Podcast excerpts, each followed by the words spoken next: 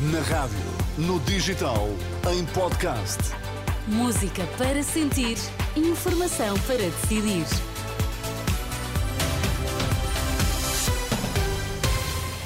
São as notícias na Renascença com a Ana Rita Borda d'Água para já os destaques. Olá, bom dia. Bom dia. Javier Milei vence segunda volta das presidenciais da Argentina.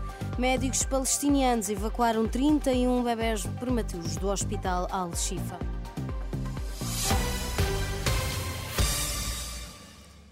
Javier Milei venceu este domingo a segunda volta das presidenciais na Argentina. Derrotou assim o ministro da Economia Sérgio Massa, eleições que levaram às urnas mais de 70% dos leitores. Milei já reagiu após a vitória. Quero dizer-lhes que há esperança, porque aqueles países que abraçam as ideias da liberdade são oito vezes mais ricos que os reprimidos.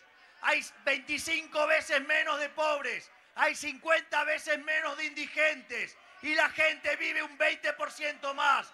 Por lo tanto, si abrazamos las ideas de la libertad, vamos a volver a ser potencia. Por lo tanto, tengamos fe, recobremos la fe en nosotros, porque nosotros lo podemos hacer.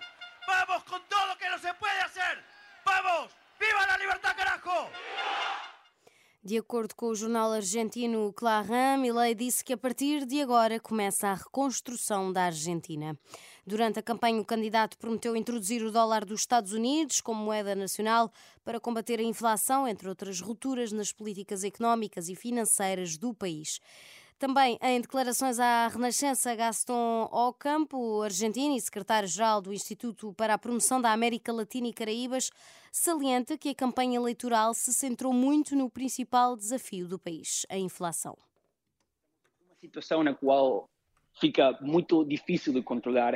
O povo não sabe quanto esperar dos preços. Os preços são atualizados cada um, dois, três dias. A gente que começa a perguntar se isto é hiperinflação ou não, e há opiniões diversas respeito a isto, mas o que eu posso dizer, e isto fica muito claro, é o seguinte: o povo e o bolsillo do povo está a sofrer. E isto é uma situação que fica muito, muito difícil para a classe média, a classe baixa, a classe trabalhadora, para todo mundo. A situação fica muito, muito difícil e, e eh, não vemos eh, esperança em que isto mude, seja o Milley, seja o Massa. Gaston Ocampo, em declarações à Renascença.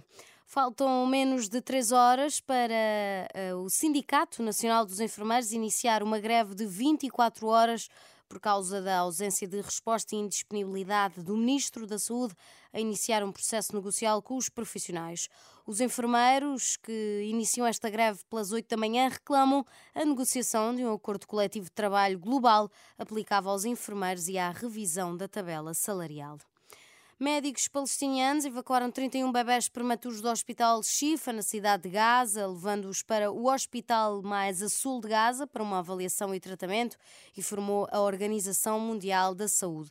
Os médicos descobriram que todos os bebés estavam a lutar contra infecções graves devido à falta de tratamento médico e à impossibilidade de continuar as medidas de controle de infecções no Hospital Al-Shifa.